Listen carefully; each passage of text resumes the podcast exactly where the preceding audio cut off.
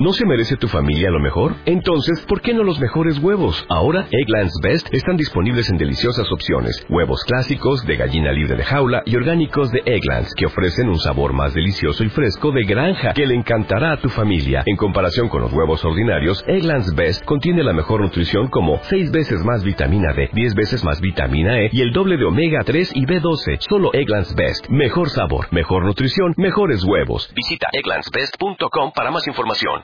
Buenos días.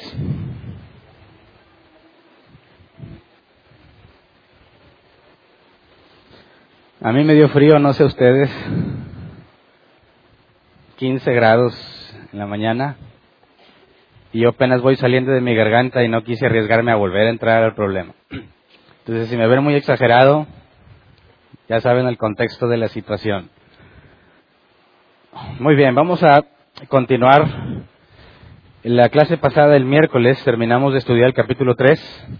Nos enfocamos a estudiar el tema de los espíritus encarcelados, que Jesús fue y predicó a los espíritus encarcelados. Bueno, no dice que Jesús fuera, sino que por medio del Espíritu. Así que eh, estudiamos esa idea y la doctrina de que Jesús cuando estuvo muerto en los tres días, después de crucificado, que fue al infierno y que le predicó y que se llevó algunos con él después que subió y ese tipo de cosas que a la luz de la escritura demostramos que no tenía sentido porque el contexto no avala en ningún momento esa doctrina. También estudiamos la parte que dice de que mm, el bautismo salva. Eh, dice que el agua en el arca de Noé, ocho personas se salvaron eh, por medio del agua, la cual simboliza el bautismo, que lo salva también a ustedes. Hablamos o estudiamos la idea de que el bautismo te salva y también la, encontramos incorrecta. Es falso que el, bautismo, que el bautismo perdón, te salve y vimos toda la, evidencia. Más bien, el propio Pedro aclara y nos da la definición más clara que tenemos del bautismo. Es un compromiso de mantener una conciencia limpia delante de Dios. Entonces, no podría ser posible que te bautices y nazcas de nuevo, porque el bautismo es un compromiso de tener una conciencia limpia. Pero nadie puede hacer ese compromiso hacer lo que Dios quiere, entender lo que Dios quiere si no tiene el Espíritu Santo. Así que sería un argumento circular decir que me bauticé para nacer de nuevo y ahora sí puedo tener una conciencia, así puedo hacer el compromiso de tener una conciencia limpia, cuando Pedro nos dice que es el bautismo el compromiso de una conciencia limpia. Entonces, sería un argumento circular, no sabrías ni podrías decir que fue primero bautizarse o nacer de nuevo. Entonces lo resolvimos a la luz de otros pasajes también. Y con eso terminamos el capítulo 3. Hoy vamos a estudiar la primera parte o prácticamente la mitad del capítulo 4. Y este es el pasaje inicial, primera de Pedro 4, 8. Dice, sobre todo, ámense los unos a los otros profundamente, porque el amor cubre multitud de pecados. El nombre del tema es El amor cubre multitud de pecados. Y bueno, cuando Pedro dice sobre todo, nos habla de la preeminencia, de lo más importante que puede haber en la iglesia, el amor. Quisiera que recordáramos las palabras de Pablo sobre la importancia del amor. Vamos a 1 de Corintios 13, 1 al 3. Ya que Pedro nos habla de, que sobre todo nos amemos fervientemente, y ahorita analizamos en el original qué es eso, Quisiera también que recordáramos cómo Pablo hablaba de la preeminencia del amor, lo más importante que debe de haber. Dice, si hablo en lenguas humanas y angelicales, pero no tengo amor, no soy más que un metal que resuena o un platillo que hace ruido. Si tengo el don de profecía y entiendo todos los misterios y poseo todo conocimiento, y si tengo una fe que logra trasladar montañas, pero me falta el amor, no soy nada. Si reparto entre los pobres todo lo que poseo y si entrego mi cuerpo para que lo consuman las llamas, pero no tengo amor, nada gano con eso. Así que vemos que claramente hace una comparación en cuanto a extremos, ¿verdad? Aún si entregaras tu cuerpo para que se consuma en llamas, suponiendo que hay una buena razón para eso, ¿verdad? Pero si no lo haces por amor, de nada sirve. Entonces, fíjate cómo si ponemos mucho énfasis en escudriñar la escritura y estudiamos y nos metemos a los asuntos profundos, invertimos horas y horas y hacemos actividades en la iglesia y hacemos un montón de cosas, pero no es el amor lo que nos motiva, de nada sirve. De nada sirve. Puede ser un gran intelectual, tener un conocimiento muy profundo de la escritura, pero si no tienes amor, de nada sirve. Entonces lo que Pedro nos dice va en armonía con lo que Pablo dijo, ¿verdad? Sobre todo, ámense. Pero luego vamos al versículo 4 al 8 aquí en 1 Corintios 13 para ver la definición de amor de Pablo. Nos describe cómo es el amor. Dice, el amor es paciente, es bondadoso. El amor no es envidioso, ni jactancioso, ni orgulloso. No se comporta con rudeza, no es egoísta, no se enoja fácilmente, no guarda rencor. El amor no se deleita en la maldad, sino que se regocija con la verdad. Todo lo disculpa, todo lo cree, todo lo espera, todo lo soporta. El amor jamás se extingue, mientras que el don de profecía cesará, el de lengua será silenciado y el de conocimiento desaparecerá. Bueno, cuando resucitemos en un cuerpo glorioso y veamos a Dios cara a cara, no vas a necesitar ni las lenguas, ni la profecía, ni el conocimiento, ya que podrás conocer a Dios por experiencia propia tal cual es. Entonces, si el amor jamás se extingue, en nuestra cultura hay muchas canciones de un, que hablan de un nuevo amor, o de un amor que se fue, un amor que se acabó, etcétera, etcétera. Si el amor se acaba, entonces no era, ¿verdad? Si alguien, chicas, pónganse abusadas, si alguien les dice que ya se les acabó el amor, no traten de buscar una razón para justificar que se haya perdido ese amor. ¿Qué hice? ¿Qué fue lo que hice mal? A lo mejor no le sobé los pies como quería. No, si el amor se acabó, entonces no era así de simple, porque el amor jamás se extingue, jamás. Por eso en el matrimonio se hace un compromiso de por vida, hasta que la muerte te separe, porque el amor jamás se extingue. Quien se casa pensando que tiene que permanecer hasta que el amor dure, está equivocado. El amor nunca deja de ser. Pero quisiera enfocarme en esta parte, en el versículo 7. Dice, todo lo disculpa, todo lo cree, todo lo espera, todo lo soporta. Esta parte se puede tornar medio compleja.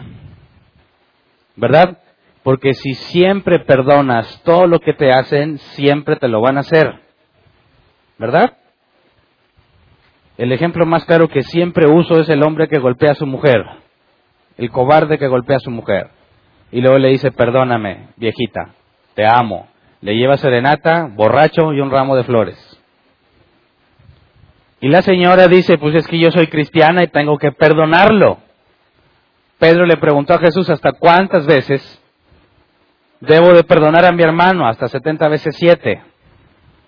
Entonces le dicen, te perdono, y ay, lo recibe y le vuelve a poner el cuerno, vuelve a ser infiel, y viene otra vez borracho a pedirle perdón, y la señora le va a decir, te perdono, porque dice que el amor todo lo disculpa. Y dice, oye, pero ¿por qué le crees? ¿Por qué le crees que ya no te va a ser infiel si te ha sido infiel varias veces? Aquí dice, todo lo cree. ¿Cómo esperas que ya no te va a ser infiel. Aquí dice, todo lo espera. ¿Cómo soportas que te trate así? Todo lo soporta. ¿Es correcto? ¿Ese es el amor que nos demanda la escritura? ¿Estamos llamados a ser mexicanas sumisas? Que dejan que su viejo le pegue y todos se lo esperan, todos lo soportan, todos lo disculpan, todos lo creen.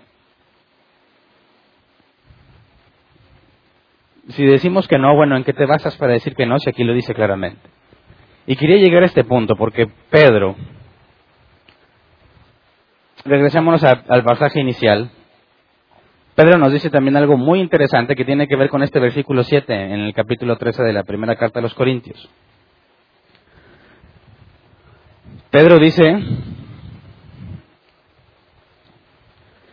sobre todo, ámense a los unos, los unos a los otros profundamente. Aquí la palabra profundamente es ektenes, que se traduce como de forma constante, intensa, serio o celoso. El diccionario Helps lo traduce de una manera más simple. Dice que significa completamente estirado. Y ya nada que ver, ¿verdad? El que sea constante, serio, intenso, celoso, con la definición que da el diccionario Helps, completamente estirado. Y pone un ejemplo, al máximo potencial, sin holgura, ya que se extendió completamente. Ah, ya entiendo la aplicación de hablar de algo completamente estirado. Significa que es el máximo al que puede llegar. No tiene holgura, no le falta una parte. Por eso la concordancia Strong traduce como algo constante, serio, celoso, intenso. Es lo máximo a lo que puedes llegar. Entonces Pedro nos dice que nos amemos unos a otros al máximo. ¿Pero para qué? Nos da la razón. Ah, me pones el inicial, ya me estoy confundiendo. Dice, porque el amor cubre multitud de pecados. El amor cubre multitud de pecados. La palabra amor aquí es agape. La conocemos, ¿verdad? De sobra. La concordancia Strong la traduce como amor o buena voluntad. Viene de agapao. Agapao es un amor basado en la preferencia, amor por decisión. Y este amor no tiene nada que ver con lo emocional. Es algo meramente intelectual, algo que decides hacer, no algo que sientes, algo que decides. Y cuando dice que cubre, la palabra cubre es el griego kalupto, que se traduce como esconder, cubrir, poner un velo encima. El diccionario Helps lo traduce así, mantener en secreto, ocultar o cubrir. Entonces Pedro nos dice, según el original, que nos debemos amar unos a los otros de forma intensa en su máximo potencial para esconder los pecados. ¿Cómo? Para ocultar multitud de pecados, muchos pecados. Dice que nos amemos unos a otros para ocultar los pecados. ¿A qué se refiere? ¿Cómo aplicamos esto en la vida práctica? Y si te fijas, se parece al versículo 7 en 1 Corintios 13. Todo lo disculpa, todo lo soporta, todo lo cree, todo lo espera. ¿Cómo aplicamos esta parte de amarnos profundamente, en el máximo potencial, para mantener en secreto los pecados? Tratemos de poner un ejemplo. ¿Qué tal si descubre alguien en otra parte, no en esta congregación, en otra, esos que andan bien mal. ¿Qué tal si alguien descubre a su pastor en adulterio? Si lo ama, si este hombre o mujer que descubrió a ese pastor en adulterio, si realmente lo ama, ¿debe mantener en secreto ese pecado? Ya que Pedro nos dice que nos amemos, nos amemos unos a otros para mantener en secreto los pecados. Esta es la lógica que utilizan muchos creyentes y que en algún momento de mi vida también la utilicé. Y que también se me demandó que utilizara. Cuando te das cuenta de algo, normalmente te dicen, tú no digas nada. Tú solo pon los ojos en Jesús. No pongas los ojos en los hombres. Y sí hay un pasaje que dice puesto los ojos en Cristo, ¿verdad? Pero no habla de ese tipo de cosas. ¿Será correcto decir que en base a 1 de Corintios 13, 7, todo lo disculpa, todo lo soporta, todo lo cree, todo lo espera, y hablar de esconder los pecados en 1 de Pedro 4, 8, justificaría que si se encuentra alguien en ese tipo de pecado u otro pecado, quizás no tan escandaloso, debiésemos mantenerlo en secreto? Es lo que leímos, ¿no? Literalmente. Pero si realmente Pedro nos pide esconder los pecados, porque en esta ocasión, bueno, en otras ocasiones le leo lo que dice nuestra, nuestra versión, Reina Valera 60 o NBI, y luego les muestro que genera un problema. Nos vamos al original y lo resolvemos. Aquí te estoy mostrando el problema en el original. Este no se parece a otros que hemos analizado. Aquí no te puedo decir que es una mala traducción, porque me fui al original para demostrar que eso es lo que dice y que Pedro espera efectivamente que mantengas los pecados en secreto si lo amas. Y eso genera un conflicto con otros pasajes de la Escritura. En el original hay un conflicto. Vamos a Hebreos 12, 5 al 6. Hebreos 12, 5 al 6. Y ya han olvidado por completo las palabras de aliento que como a hijos se les dirige. Hijo mío, no tomes a la ligera la disciplina del Señor, ni te desanimes cuando te reprenda, porque el Señor disciplina a los que ama y azota a todo el que recibe como hijo. Según este pasaje, obviamente citando Proverbios, Proverbios 3, em, 11 y 12. Si lo que Pedro nos dice en cuanto al amor ágape, que ese es el amor que Dios tiene para con nosotros, que siendo aún sus enemigos, nos amó primero y por eso lo amamos a Él, es un amor por decisión, amor agape. Bueno, al mismo tiempo nos dice aquí que Dios disciplina y corrige al que ama. Si disciplinas y corriges a alguien, entonces no lo estás manteniendo en secreto.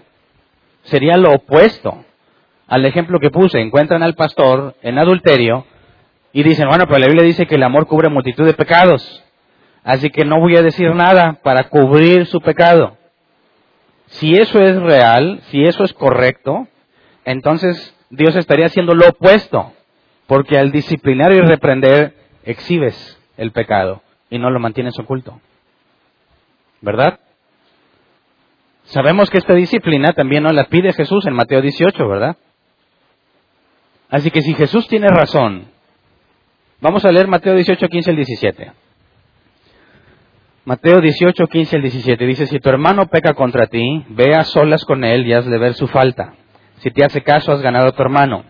Pero si no, lleva contigo a uno o dos más para que todo asunto se resuelva mediante el testimonio de dos o tres testigos.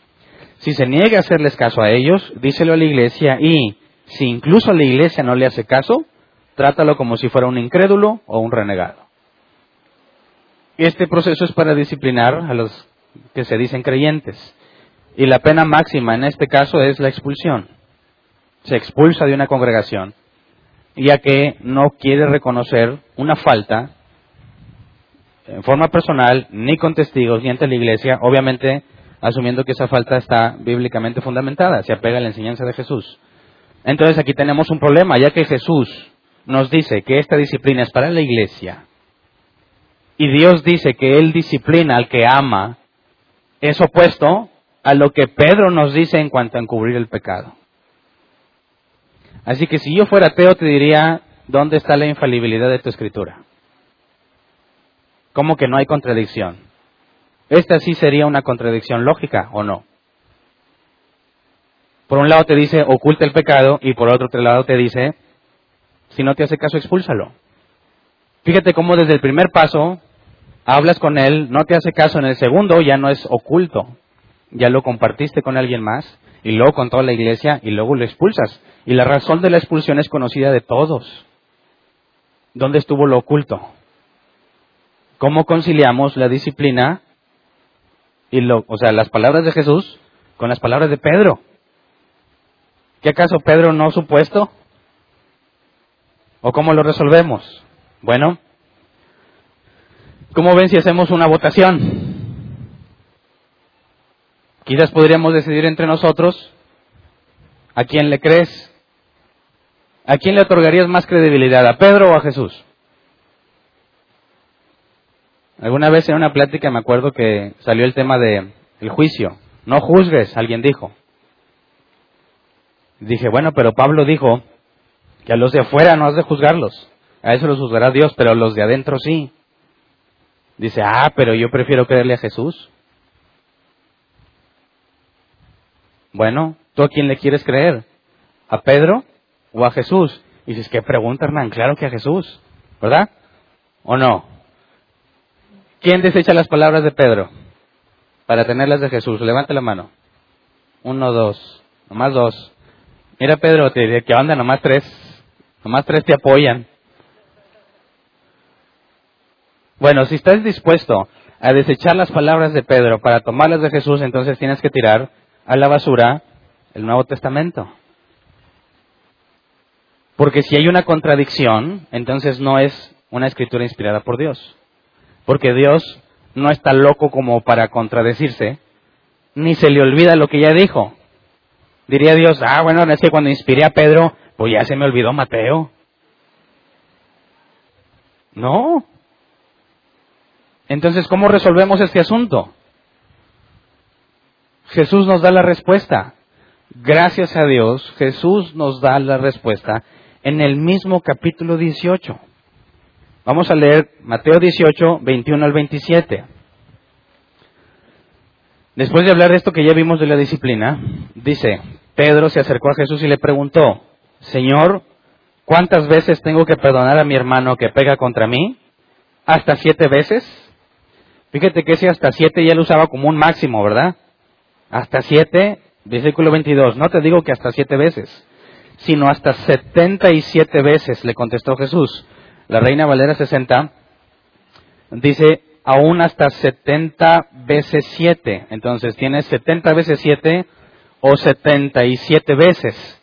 El punto es que del original se podían traducir las dos cosas. Pero bueno, dice el versículo 23, por eso el reino de los cielos se parece a un rey que quiso ajustar cuentas con sus siervos. Al comenzar a hacerlo, se le presentó uno que le debía miles y miles de monedas de oro. Pausa. Fíjate cómo empezamos a leer que Pedro le pregunta cuántas veces voy a cubrir el pecado. Así que es imposible que Pedro se le olvide lo que está escrito aquí cuando nos habla de que el amor cubre multitud de pecados, porque esto es lo que Pedro vivió. Esto fue entre Pedro y Jesús. Y el asunto que saca Pedro a la luz, el amor es para perdonar multitud de pecados, es lo que le preguntó hasta cuántas veces tendré que cubrir el pecado de mi hermano hasta siete, no, hasta setenta y siete veces siete o setenta veces siete o setenta y siete veces, cualquiera de las tres que más te guste. Y luego nos da este ejemplo donde hay un deudor y nos da el ejemplo de cómo alguien cubre ese pecado. Por eso el reino de los cielos se parece a un rey que quiso ajustar cuentas con sus siervos. Al comenzar a hacerlo, se le presentó uno que le debía miles y miles de monedas de oro. Como él no tenía con qué pagar, el Señor mandó que lo vendieran a él, a su esposa y a sus hijos y todo lo que tenía para así saldar la deuda. O sea que la deuda era muy grande, ¿verdad? El siervo se postró delante de él, tenga paciencia conmigo, le rogó y se lo pagaré todo. El Señor se compadeció de su siervo, le perdonó la deuda y lo dejó en libertad. Así que según esto, ¿se le disciplinó? No se le cubrió el pecado. Entonces, ¿por qué Jesús lo primero que nos dice es contrarrestarlo, bueno, confrontarlo, perdón, y luego decirle a los testigos?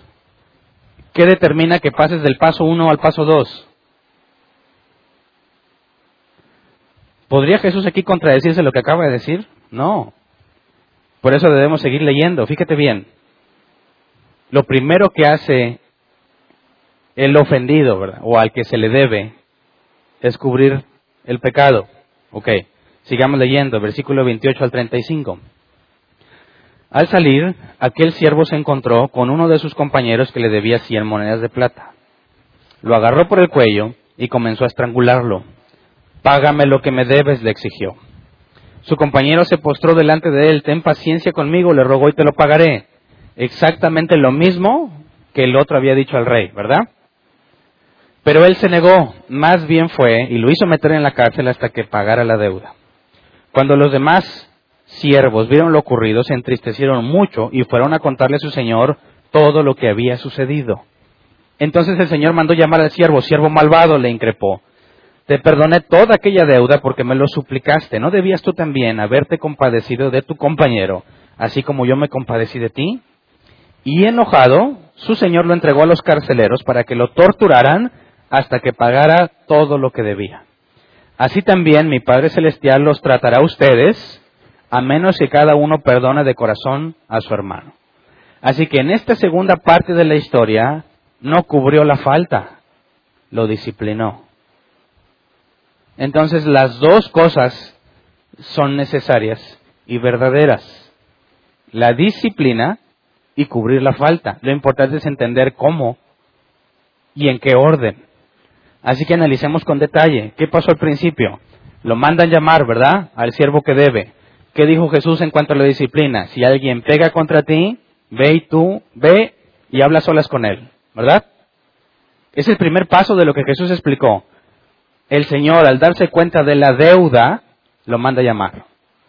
Así que aquí nos empieza a poner una serie de reglas prácticas que van a ser muy importantes para entender lo que nos dice Pedro después de eso porque va a dar más instrucciones a la iglesia De forma que si no entendemos primero lo que significa cubrir multitud de pecados y cómo hacerlo, sería imposible hacer lo demás. Por eso me voy a enfocar primero en entender qué significa cubrir multitud de pecados y cuál es el proceder práctico para la congregación, porque todos nos vamos a enfrentar con esta misma problemática. Número uno, Jesús nos dijo en Mateo 18, este mismo capítulo, que si alguien peca contra ti, tú ve, ¿verdad? En la parábola que se nos muestra, aplica exactamente igual. No es el deudor el que fue a buscar al otro, sino al que le deben, el que manda a llamar al deudor. Y ese es el primer principio. Si yo estoy ofendido porque alguien hizo algo que me ofendió, ¿quién debe ser el que da el primer paso? El ofendido. ¿Verdad? Así que en cuanto a esta parábola, va, va Jesús acorde con lo que dijo, ¿verdad? Bueno, ¿cuál es el paso que sigue para llamar a O sea, el paso que sigue, pero ya les dije la respuesta. El paso que sigue es llamar a los testigos. Pero ¿cuál es la condición para pasar del primero al segundo? ¿Por qué tendrías que llamar testigos? Dice, si no te hace caso, ¿verdad? En esta parábola, ¿qué fue lo primero que sucedió cuando mandan llamarlo? Señor, te lo pagaré todo, tenme paciencia. Eso es arrepentimiento. Señales de arrepentimiento. Así que no era necesario continuar el siguiente proceso, porque si das señales de arrepentimiento, entonces cubres la falta. ¿Te das cuenta? Son las dos cosas mezcladas, tanto la disciplina como el cubrir la multitud de pecado, pero el cubrir el pecado requiere que primero haya arrepentimiento. ¿Verdad? Como este hombre dice, te lo pagaré, eso implica que reconoce su error y que está dispuesto a enmendarlo. Así que cubre la falta, tal como Pedro lo dijo. Pero, ¿qué pasa cuando este siervo se va, se topa a alguien que le debe, que en sentido práctico a ese alguien lo ofende, y este trata de aplicar el mismo proceso y le dice, hey, a ver, ven, pero lo agarra del cuello y lo trata de estrangular, págame lo que me debes. Aquí hay una diferencia, ¿no? El rey no hizo uso de violencia para mandar llamar a su ofensor. Este sí. Son motivaciones completamente distintas, ¿verdad? Si la disciplina está fundamentada en el amor, Dios al que ama disciplina, es el amor lo que nos mueve a buscarla. No el coraje, no el rencor, no el odio. El que trate de aplicar este proceso con coraje va a hacer lo que éste hizo se va a querer pelear, va a querer forzar algo. Págame lo que me debes a fuerza.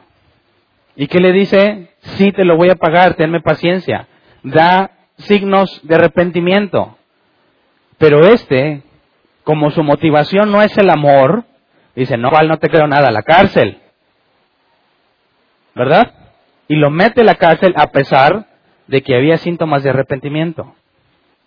Luego dice aquí,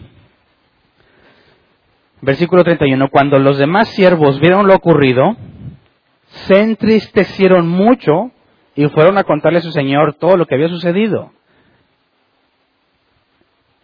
El segundo paso fue llamar testigos, pero no los está llamando el, rey porque no sabía. Los testigos del error fueron y buscaron la forma de, instruir o decirle al rey lo que pasó para que continuaran con el proceso que Jesús enseñó. ¿Verdad? Pero fíjate, ¿cuál fue la motivación de estos para ir a chismearle al rey? Que dijeron, ay papá, oh, ya te vi, te va a cargar el payaso. No, se entristecieron mucho. ¿Por qué? ¿No debería darte coraje más que tristeza? No decir, ay, este desgraciado o sea, sin gracia. Este falto de gracia, para no ofender a nadie, este falto de gracia, no hombre, no sabe cómo le va a ir. Le voy a decir al rey, para que le den su merecido. No. Se entristecieron. Sus compañeros. No puede ser que alguien a quien se le otorgue perdón tan enorme no sea capaz de perdonar en algo más simple. en el contexto de la iglesia es imposible que alguien se diga redimido por el Señor y no esté dispuesto a perdonar. Eso entristece porque habla de una posibilidad de que tal cristiano es falso. Porque Jesús dijo que a quien mucho amor se le da, a quien mucho se le perdona, mucho amor muestra. Así que la motivación de los compañeros no es el coraje, ni el rencor, ni darle su merecido. Se entristecen y quieren hacer algo. Y buscan la confrontación. Pero el que en primer lugar había cubrido la falta, decide no cubrirla.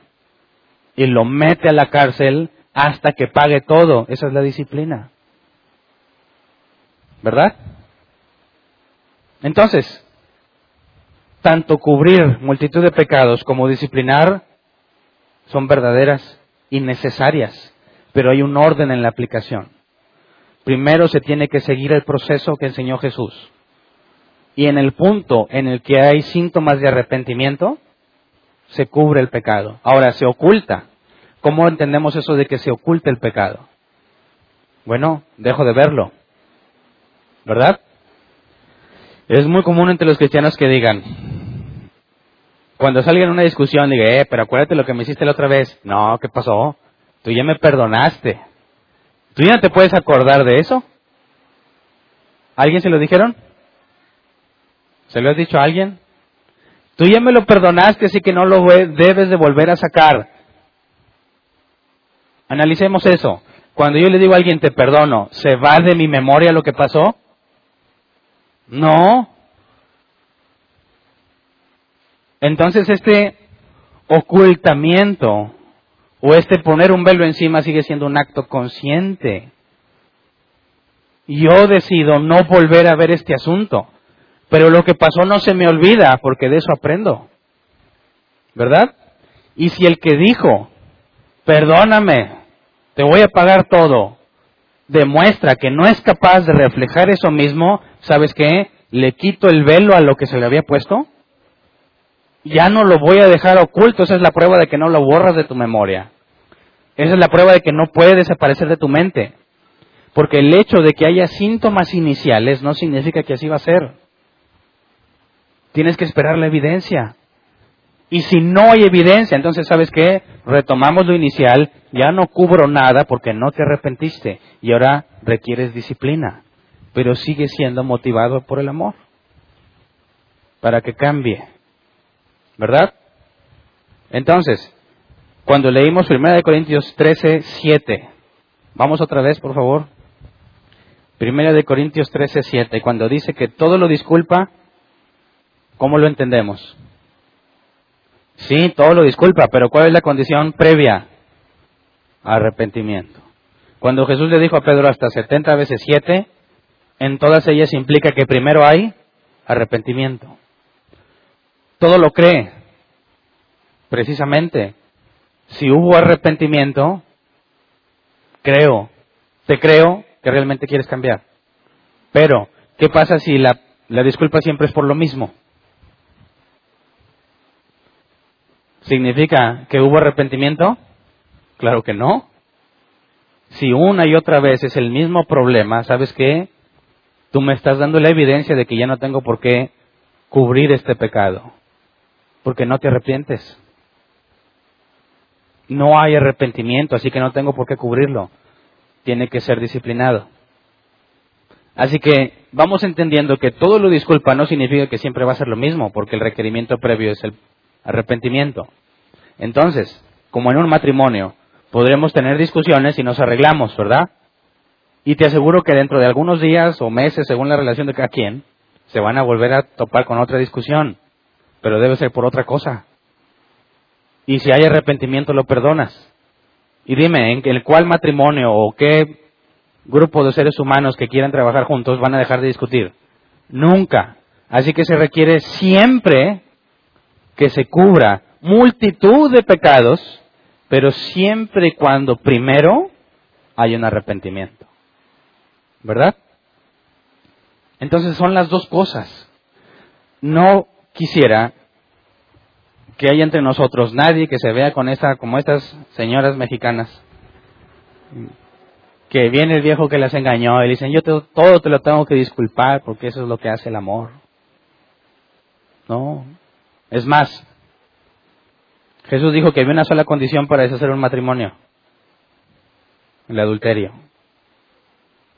Aún en ese caso, la mujer o el hombre, el cual fue ofendido, tiene derecho a no perdonar y, decidir que se disuelva ese matrimonio por la condición que Jesús dijo. Tú me debes de perdonar porque eres cristiano. Sí, siempre y cuando te arrepientas. Ahí está el hecho de que algunos dicen, Dios no nos llamó a ser mensos, sino mansos, ¿verdad? No se trata de que siempre que te le estén haciendo, yo te perdono, yo te perdono. No, no, no, no, no, no, no. Tienes que arrepentirte primero. Así que tenemos que demostrar que realmente estamos arrepentidos. Y si lo hay, en primera instancia, una señal que lo indique, cubrimos la falta. Pero ese cubrir no nada más es entre él y yo, es entre todos. Porque todos nos amamos. Y entre todos decidimos dejar de ver ese problema. Como si no existiera. Pero si nos enteramos, como este, que andan haciendo cosas que no concuerdan, entonces se descubre. Ahora, esto, dice el versículo 35 en, en Mateo 18, así también mi Padre Celestial los tratará a ustedes, a menos que cada uno perdone de corazón a su hermano. ¿Cuántas veces vamos a pedirle perdón a Dios por la misma cosa? ¿Cuántas? ¿Significa que te perdonó? Este pasaje es claro tiene que haber arrepentimiento. Y si no, ¿qué te va a hacer Dios? ¿Te va a desechar? No, te va a disciplinar. Así que te dices, no, pues pequé. Señor, te pido perdón. Amén. Ya, ya me perdonó. ¿Mentiras? ¿Mentira? No le puedes decir, eh, pero ya estoy dando síntomas. No, porque Él es omnisciente. Él ya sabe. Él ya sabe si entendiste o no. Y por más que le jures, le digas, Dios, ya ahora sí te lo prometo, que ya no lo voy a hacer, Él sabe perfectamente lo que va a pasar. Nosotros somos los que no sabemos y pretendemos engañarlo. Y yo digo, ya le pedí perdón, ya. Eso no significa que te perdonó. Si sigues haciendo lo mismo y lo mismo, no te ha perdonado. Y si realmente eres su hijo, azota al que recibe por hijo. Te va a tratar de una manera muy particular, cada quien según su caso, para que entiendas. Y como Él es todopoderoso y nunca falla, su disciplina no falla. ¿A quién de aquí lo ha disciplinado el Señor? De esas de que dices, ya no me quedaron ganas, ahora sí ya entendí. No vuelvo a hacer eso que hice. Bueno, eso es síntoma de que eres amado. ¿Quién dice, no, a mi Dios siempre me bendice? Siempre me va bien. Bueno, te tengo muy malas noticias. No hay señales de que Dios te ame. ¿Verdad? Ahora, ¿por qué es importante eso? Bueno, Pedro nos da una serie de instrucciones de lo que se debe de hacer en la iglesia y cuando dice sobre todo el amor, después nos habla de la hospitalidad y de poner nuestros dones al servicio de los demás que sería imposible lograr si no entendemos primero bajo qué condiciones se cubren los pecados. Así que regresamos a 1 de Pedro 4, 1 al 6 para empezar a ver el contexto de lo que habla. Perdón, 1 de Pedro 4, 1 al 6. Dice, por tanto, ya que Cristo sufrió en el cuerpo, asuman también ustedes la misma actitud, porque el que ha sufrido en el cuerpo ha roto con el pecado para vivir el resto de su vida terrenal no satisfaciendo sus pasiones humanas, sino cumpliendo la voluntad de Dios. Pausa.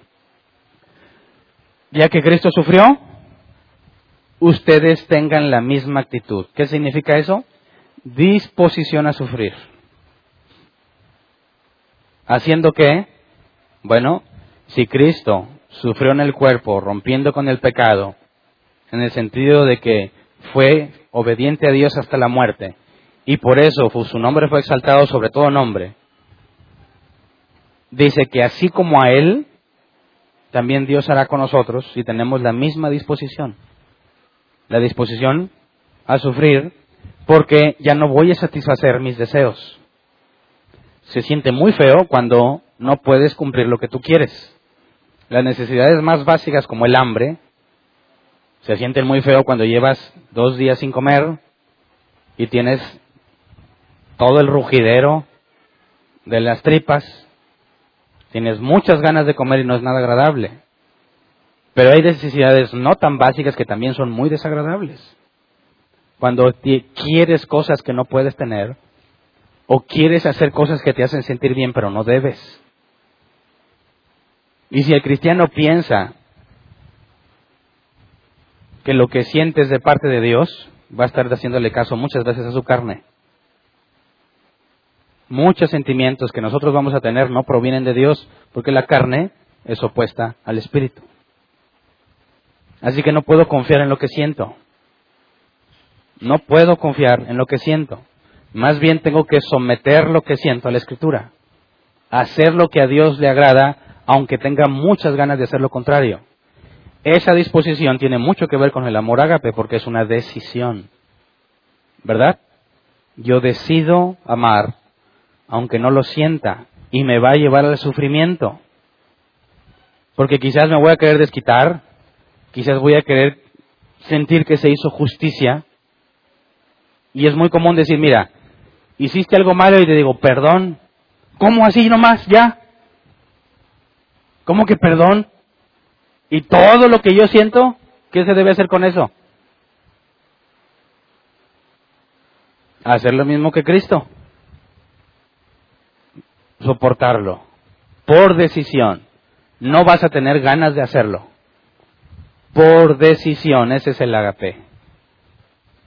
Mm. Sé que me va a costar mucho y que voy a sufrir. Pero no debe estar poniendo, hombre, ojalá caiga este. Ojalá y esto. No, porque entonces tu motivación ya no es el amor. Pero quiero que quede bien claro que el amor agape puede ser incluso en contra de tus sentimientos. ¿verdad? Dicen algunos casados, es muy difícil amar a mi esposa. No se baña todos los días, ya no se arregla como antes, está bien fodonga. Ya, o sea, se apagó la llama del amor. No. ¿A qué nos llama la escritura? Aunque no lo sientas, el amor que se pide en el matrimonio es agape. De ahí viene el filios y el eros. Pero todo empieza con agape. Y en los momentos difíciles en que no sientes ni el filio ni el eros, agape. ¿Verdad? Entonces, oye, me quiero divorciar porque tengo muchos problemas. No aplica. ¿No aplica? Arréglalos. No, es que no siento ganas de arreglarlos. No es de que sientas. Es de que decidas. ¿Verdad? Entonces dice versículo 3, pues ya basta con el tiempo que han desperdiciado haciendo lo que agrada a los incrédulos, entregados al desenfreno, a las pasiones, a las borracheras, a las orgías, a las parrandas y a las idolatrías abominables. Ya basta de darte gusto en aquello que es contrario a la escritura, ¿verdad? Que sientes, pero que es contrario a la escritura. Versículo 5. Pero ellos tendrán que rendirle cuentas. Ah, no, versículo 4. A ellos les parece extraño que ustedes ya no corran con ellos en ese mismo desbordamiento de inmoralidad y por eso los insultan. Y yo creo que todo verdadero cristiano entiende este pasaje. Yo te lo puedo decir desde la perspectiva de los hombres. No tomas, te pegan, ¿verdad? No te dejan. No vas a venir. Uh, mandilón. Ellos se jactan de estar en sus borracheras y sus carnes y todo. Y tu familia, ah, que se esperen. Yo soy el que lleva el dinero, yo tengo derecho. Y se sienten orgullosos. Y aquel que dice, eso es absurdo. Sí, yo soy el que lleva el dinero, pero no es para mí, es para ellos. ¿Por qué voy a disfrutar del dinero que gano sin ellos si es para ellos? Y no lo pueden comprender. No lo pueden comprender, se ofenden. No, Hernán, para mí te moriste ya. ¿Quién sabe qué te hicieron ahí en esa secta peligrosa en la que andas? Te lavaron el cerebro. Ya, ya, al rato vas a andar vendándole todo tu dinero al pastor y, y te empiezan a decir un montón de cosas porque se ofenden. Se ofenden porque ya no ves las cosas como ellos las ven. Y te insultan, ¿no? Nada más se quedan con la ofensa. Te insultan. Y esto hace que muchos cristianos ya no quieran decir que son cristianos. Dices, qué absurdo. Tengamos la misma disposición que Cristo. Sí. Para ti será un mandilón, un aleluyo, un sectario, lo que tú quieras. Pero a mí lo que me importa es estar bien con Dios, no contigo. Y es muy fácil, pongamos a prueba las metodologías. Analicemos quién vive mejor a fin de cuentas. Y no estoy hablando necesariamente de lo económico, sino que hay muchos proverbios que dicen que es peor una mujer pendenciera que una gotera constante. ¿Verdad? Es mejor plato de verduras que un gran banquete con mujer peleonera. ¿Verdad? ¿Hay sabiduría en eso? Claro, cada que llegas a tu casa, tu esposa y tus hijos son un fiel reflejo de lo que estás haciendo. Dicen, ah, ya llegaste. ¿Qué implica?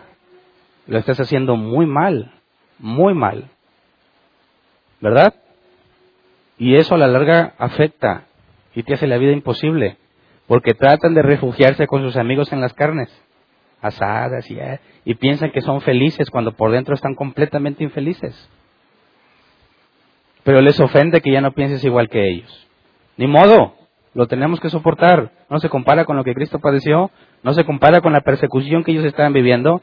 No puede ser que haya cristianos que digan, no, es que me da vergüenza que, que me digan mandilón. dices, ay, por favor, no seas cobarde. Por eso, por eso estás dispuesto a negar a Jesús. Por eso estás dispuesto a mantener oculto el Evangelio cuando la encomienda es predicarlo a las naciones. Me parece que ni siquiera eres cristiano. ¿Verdad? Versículo 5, pero ellos tendrán que rendirle cuentas a aquel que está preparado para juzgar a los vivos y a los muertos. Por eso también se les predicó el Evangelio a los muertos, para que a pesar de haber sido juzgados según criterios humanos en lo que atañe el cuerpo, vivan conforme a Dios en lo que atañe el espíritu. Y esto del Evangelio predicado a los muertos, ya lo explicamos la clase pasada. Vamos al versículo 7 al 10.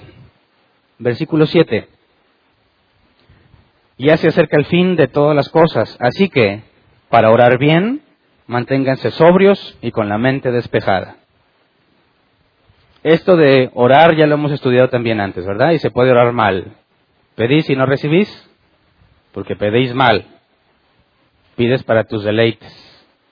Así que no todo lo que la gente le llama orar es orar. Bíblicamente la palabra es intercambiar deseos. Y puede ser que lo hagas mal si no los estás intercambiando. Te llama que seas sobrio y con la mente despejada. Sobrio en el original implica consciente de ti mismo,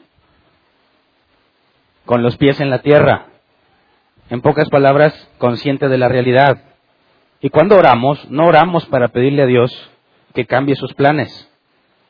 Oramos para pedirle que nos enseñe a aceptarlos. Ya que si tú eres su hijo, todo obra para bien. ¿Verdad? Para aquellos que conforme a su propósito fueron llamados. Entonces, un cristiano que entiende que Dios hace que todo, todo obre bien para nosotros, no le pediría a Dios que cambie sus planes para que me dé los míos. ¿Verdad? Como eso ya lo hemos analizado con, en otras ocasiones, no voy a profundizar ahí. Versículo 8, sobre todo, ámense los unos a los otros profundamente, porque el amor cubre multitud de pecados, y ya lo desglosamos. Versículo 9, practiquen la hospitalidad entre ustedes sin quejarse. Aquí es muy importante. Si no entendemos primero lo de cubrir multitud de, pecados por medio del amor, jamás podríamos practicar la hospitalidad. La palabra hospitalidad en este pasaje se traduce como amor por los extraños. Filoxenos, amor por los extraños, por consecuencia hospitalario. Pero fíjate que aquí nos dice entre ustedes, el contexto es la iglesia. Y sigue diciendo que amemos a los extraños. Hace unos años para nosotros no aplicaba eso porque todos nos conocíamos, porque éramos poquitos. Ahora sí hay extraños entre nosotros, un poco no. Es más, lamentablemente, puedes ir caminando por la calle, pasa, pasa otro de los que son miembros de árbol plantado y ni lo conoces. Y a decir el otro, uh, me vio y se avergonzó de mí. Empiezan a sacar conclusiones. No, es que son extraños. Bueno, y esos extraños, aún entre nosotros, hay que ser hospitalarios sin quejarse. La palabra quejarse es gogusmos, murmullo, murmuración. Ahora, en el contexto, para no salir del contexto, en aquel entonces sabíamos, no lo dijo Pedro, pero nos lo dijo Pablo en el mismo periodo aproximadamente, que a muchos se les habían quitado sus pertenencias por causa de ser creyentes. ¿Dónde, dónde vivirían ellos? Necesitaban gente que los hospedara. Cuando alguien venía a predicar el Evangelio, Pablo, Tito, Timoteo, Apolos, quien haya sido, necesitaba gente hospitalaria. Alguien que no porque los conoce, alguien que abre su casa por amor a un extraño, pero dentro de la congregación. Para un extrovertido eso puede ser motivo de felicidad. Dicen, ya, voy a tener gente en la casa. Pero para un introvertido, como yo, ¿viste la película de Shrek? Haz de cuenta. Es mi pantano, mío y de nadie más. Y no lo compartiré. Y sigue la frase con burros, etcétera, etcétera, ¿verdad? El extrovertido se llena de energía al convivir con otras personas. El introvertido se llena de energía en la soledad. ¿Verdad? Un introvertido no es necesariamente alguien serio. La principal diferencia es que necesita momentos de absoluta soledad o con su círculo íntimo solamente, llámese la familia, para cargarse de energía. De manera que si no tiene tiempo alejado de la gente, la cosa se va a poner fea. Se va a acabar la paciencia.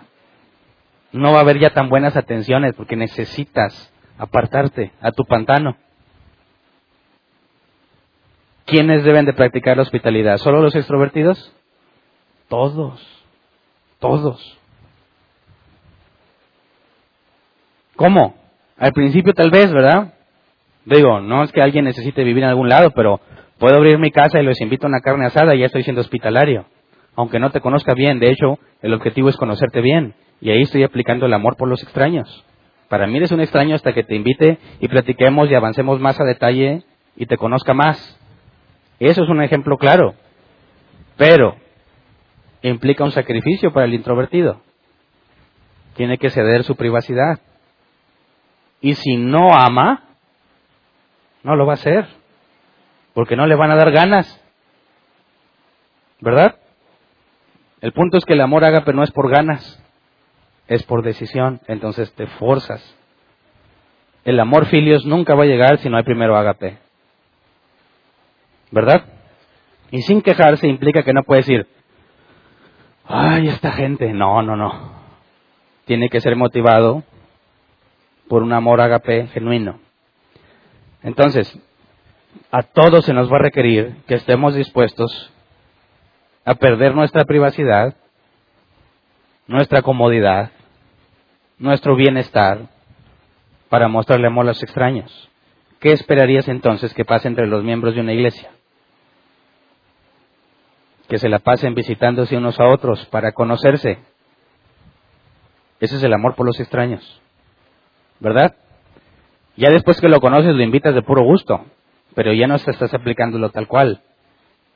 Pero el primer paso sería así. Pero ¿qué pasa si resulta que hay un problema entre ellos? ya no lo va a volver a invitar. ¿O sí?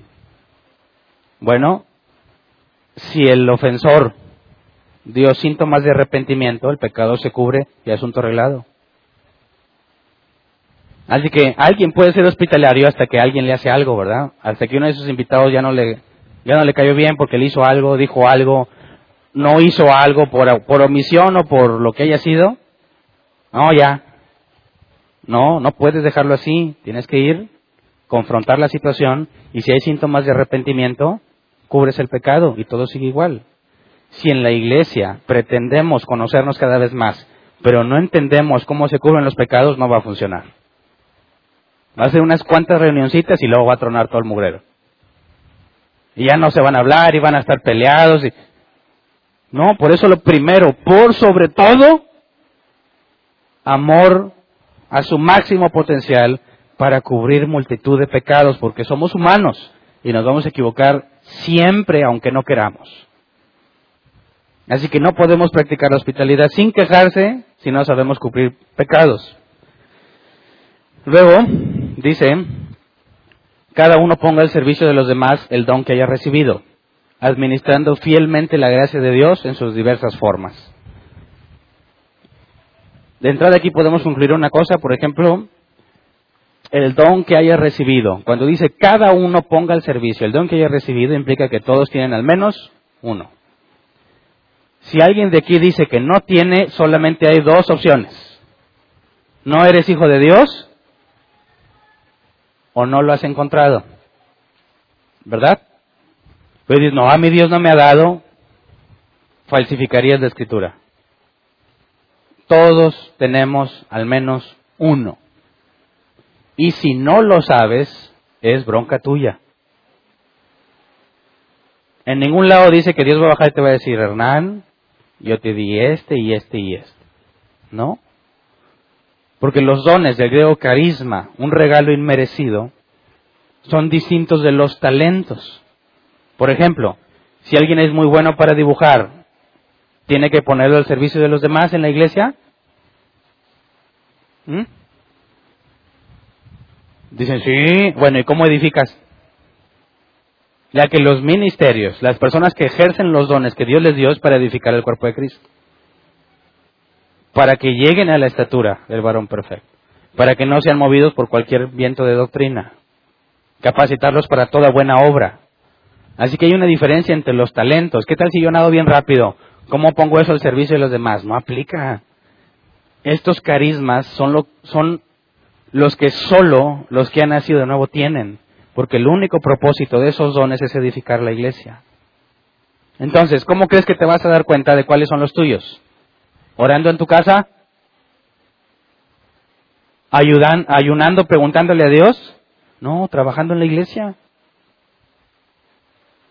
Fíjate bien, si alguien tiene el don de, ¿qué, me, qué aplicaría bien para un ejemplo? De presidir que es uno de los dones del Espíritu. No es muy conocido, ¿verdad? Todos quieren hablar en lenguas y milagros, pero nadie quiere presidir. Algunos ni saben que existe ese don. Bueno, eso es liderar. Quien tiene el don de Dios para liderar, se le nota, ¿verdad? Quien no lo tiene, por más clases, maestrías, doctorados, cursos, lo que sea, que tome para aprender de liderazgo, cuando venga a ejercer a la iglesia, nunca va a ser igual que aquel a quien Dios le dio el don. ¿Verdad? Así es como lo identificas. Te dio el don de predicar, se debe notar igual. Y ese don no lo adquieres en ningún instituto bíblico. Es algo que Dios da. El don de fe, igual. ¿Cómo vas a identificar tus dones? Trabajando, sirviendo, hasta que encuentras que en eso en particular nadie lo hace como tú. Eres tan bueno en eso que se revela que Dios te lo dio. Y entonces empiezo a poner el servicio de los demás, pero hay un problema. Y yo quiero poner mi ejemplo en este caso, algo que yo tuve que aprender. Recién empezamos en la iglesia, ¿no? Y todavía a veces me pasa. ¿Sabes? Eh, hay, mucho esfuerzo detrás de estudiar la escritura. ¿Quién sabe de qué hablo?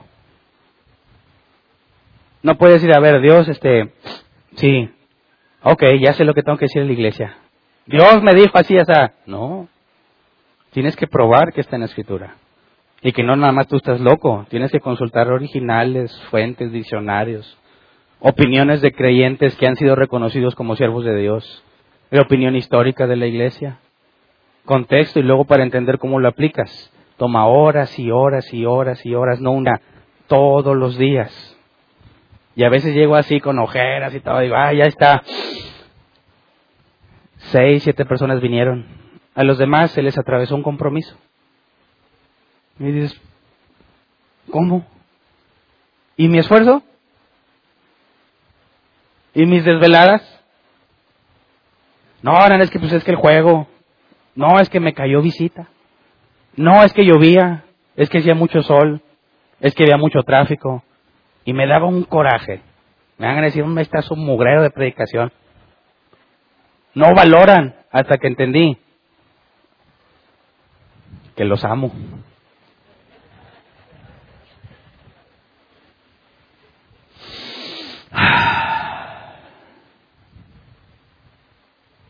Pongo los dones que Dios me ha dado al servicio de los demás y les cubro bastantes pecados. Y espero que ustedes hagan lo mismo conmigo. De otra forma esto no funcionaría. Si yo me quejara, no puede ser, yo vine, hice esto y esto y esto y no lo valoran, renuncio. No estoy aplicando. No, como no, yo traté de poner mis dones al servicio de los demás, pero no me valoraron. Ah, necesitas cubrir multitud de pecados. Siempre y cuando todos se arrepientan ahorita. Ah, Tiene que haber arrepentimiento. Pero si te fijas, para que alguien preste o ponga sus dones al servicio de los demás, tiene que entender qué implica cubrir multitud de pecados. Si no, no se va a sostener. Cualquiera de nosotros podemos hacer el intento al principio. Cualquiera de nosotros podemos esforzarnos por hacerlos al principio. Pero cuando ves que la gente no reacciona como tú consideras, porque fácilmente cualquiera puede decir, Hernán, ¿a ti quién te dijo que lo hicieras? ¿Lo haces porque quieres? ¿No esperes nada de mí? Pues es cierto. ¿Verdad? Es cierto. Lo hago porque quiero. Porque yo creo que Dios me dijo. Pero eso no implica que se sienta feo. Ponle cualquier otro ministerio que tú quieras y te aseguro que pasan por las mismas situaciones. Un ujier que le dice, por favor, te sientes aquí. Y te dice, no, no quiero sentarme. o sea, gafet, ujier, yo acomodo a la gente y te vale. Me tiras el café, porque estoy batallando. Gente necia. Cubrir multitud de pecados. ¿Verdad? Los de la alabanza. También para tirarles a ellos. Se suben, ensayaron, practicaron y la gente así. Ni cantaron, ni aplaudieron, nada. Tiras la guitarra, renuncio. ¿Para qué vengo a ensayar esto si les vale? Cualquier área de servicio aplica un ejemplo similar no se va a poder sostener ningún ministerio si no entendemos el amor ágape para cubrir multitud de pecados. ¿Verdad? Así que si alguien pensaba que cubrir multitud de pecados implica en que no digo el pecado de nadie, sale peor, ¿verdad? Porque nunca se arregla. Podrá decir, no, ya lo perdoné, mentira. ¿Cómo puedes perdonar a alguien que ni siquiera se ha arrepentido? No se puede. Tratas de aparentar, pero no funciona. Si me pones el pasaje otra vez, por favor, cuando dice, cada uno ponga el servicio al servicio de los demás, el don que haya recibido, administrando fielmente la gracia de Dios en sus diversas formas, aquí aparte de que tienes el don, tienes que saber administrarlo. ¿Me explico? Y tienes el don de quizá yo te puedo decir, para hablar la escritura de maestro, ¿cómo lo administras? No puedes decir, no, pues Dios ya me lo dio y ya. No, tienes que profundizar, avanzar, aprender cosas, mejorarte cada vez para ser cada vez mejor. En cualquier ministerio aplica, con cualquiera de los dones. El hecho de que Dios te haya dado la habilidad no significa que ya te dio todo el conocimiento, ni toda la práctica, ni toda la experiencia.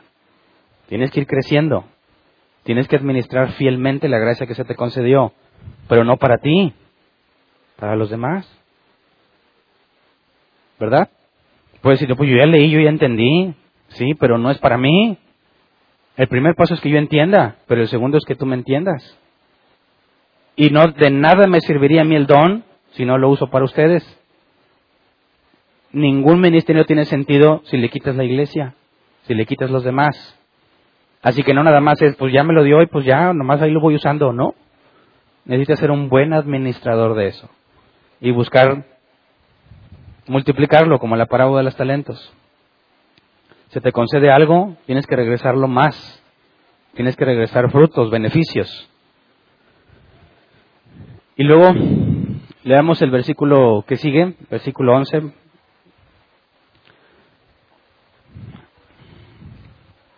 El que habla, hágalo como quien expresa las palabras mismas de Dios. El que presta algún servicio, hágalo como quien tiene el poder de Dios. Así Dios será en todo alabado por medio de Jesucristo, a quien sea la gloria y el poder por los siglos de los siglos. Si te fijas, lo divide en dos categorías los dones, los que hablan y los que sirven. Los que hablan expresen las palabras mismas de Dios. En pocas palabras, sé bíblico. Apégate a la escritura, no lo que tú interpretes. Las palabras mismas de Dios. El que presta algún servicio, hágalo como quien tiene el poder de Dios. Y aquí poder se oye acá muy farandulero, oh, yo tengo poder. No, habla de capacidad. En el original, hazlo como quien le dio Dios la capacidad. ¿Cómo, ¿Cómo sabemos que Dios te la dio? Lo platiqué hace un momento. Eres particularmente bueno en eso. No, al, no a la opinión de todo el mundo, ¿eh? Mínimo donde sirves. Eres bueno en eso y hazlo de esa forma, sabiendo que si Dios te dio el don, nadie, por más preparación que tenga, lo va a poder hacer como tú que tienes el don. Entonces, entre nosotros tenemos los dos tipos de ministerios, ¿verdad? Los que hablan y los que sirven. Los dos tenemos la misma responsabilidad de confrontar el pecado cuando se nos ofende, porque quizás la otra persona no supo. ¿Cuántas veces has ofendido a alguien sin saber? Bueno, ¿quién está casado? A ver, levanta la mano. Todas las veces que has ofendido a tu pareja, ¿lo hiciste con alevosía y ventaja? ¿No? Claro que no. Aunque hay unos que sí. No quiero decir nombres, Ana. Ah, La gran mayoría de los errores es por perdón, no sabía, no me di cuenta. No, pues es que me iba a levantar y me dejaste la mano así. Y el otro nomás se fue. Dice, no, o sea, qué ofensa. No vi. Perdón. Te bajaste del carro y nunca me abriste la puerta y se quedó. Tú ya te metiste y todo. ¿Por qué no salió? Ya, acá está abierto. No me abriste la puerta. Perdón. Cuando ya quisiste ofender, no puedes decir perdón, no me di cuenta. Es, es que tengo esto también contra ti. Y el procedimiento es distinto. Pero si no se lo dicen, si se quedó esperando en el carro y el otro le dice, está abierto, vente. ¿Cómo se va a bajar la señora si es que se baja? Ah, por caso. ¿Estás enojada? No.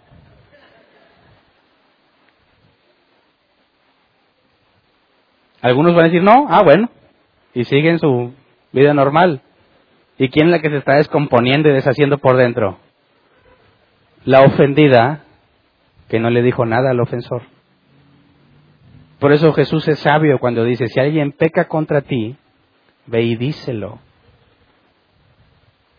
Ahí se descarta si fue por omisión o fue intencional. Si fue por omisión es el caso más simple, perdón, no sabía. Entonces cubre la falta. Pero la segunda vez ya no va a ser por ignorancia ya va a ser con intención. Y ahí ya no se cubre. Quiero ver la evidencia de arrepentimiento. Y entonces hablamos de perdón. ¿Verdad? Así que no te chamaqueen.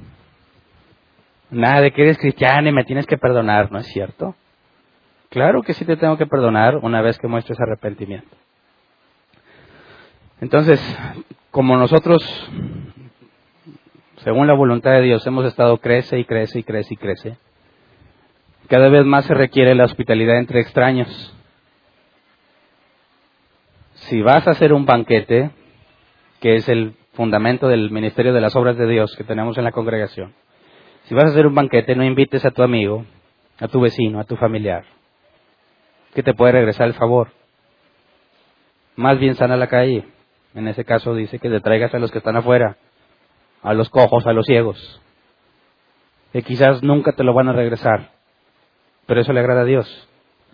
¿No crees que es con mayor razón dentro de la congregación? Hoy es que no le hablo bien, por eso, precisamente porque no le hablas bien. Es que la otra vez me miró muy feo, díselo. No, es que ya lo hablamos y no quedamos bien. Cubre. Ahí está la solución a todos los problemas de las iglesias, poco no. El amor cubre multitud de pecados y por eso debemos amarnos fervientemente. Así que vamos a ponernos de pie, vamos a orar.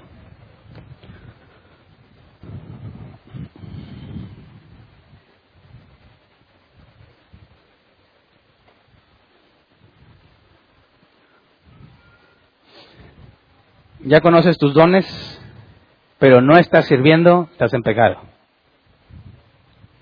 Conoces tus dones y estás sirviendo, pero alguien te ofendió y no se lo has dicho, estás en pecado. Si alguien te ofendió, pero no se arrepintió y lo perdonaste, estás en pecado. ¿pero por qué? Porque pecado en la Biblia es el griego jamartia, errar al blanco. Si no estás haciendo las cosas como se deben, estás en pecado.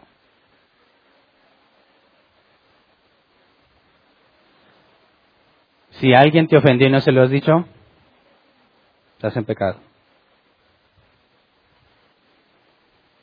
Si alguien ya te dijo que se ofendió, tienes la responsabilidad de mostrar arrepentimiento. Si no, estás en pecado. Es muy fácil vivir en pecado, aunque no sea escandaloso, ni lujurioso, sexual, cosas de esas. Es muy fácil llevar una vida de pecado cuando estamos en ignorancia. Y nos presentamos ante Dios, Señor, hágase tu voluntad cuando vives en pecado abierto. Como no es escandaloso, no nos sentimos mal y pensamos que todo está bien. Pero vivir con estas faltas es grave como quiera. No tan grave quizás, pero es grave. Y si las permitimos entre nosotros, vamos a terminar dividiéndonos. Por favor, tomemos la responsabilidad que nos corresponde. Queremos ser una vez iglesia bíblica, ¿verdad? No nada más yo quiero. Si todos queremos una iglesia bíblica, vamos a tener que meternos a estos asuntos. Es mucho más fácil decir, no, mira, ahí muere, ya. ¿Qué es lo que se nos demanda? Entrarle al toro por los cuernos. El beneficio es mucho, vale la pena.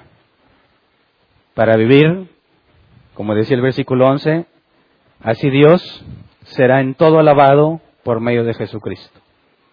Si queremos que Dios sea glorificado entre nosotros, tenemos que hacerlo. Es nuestra máxima. Vamos a cumplir seis años dentro de poco.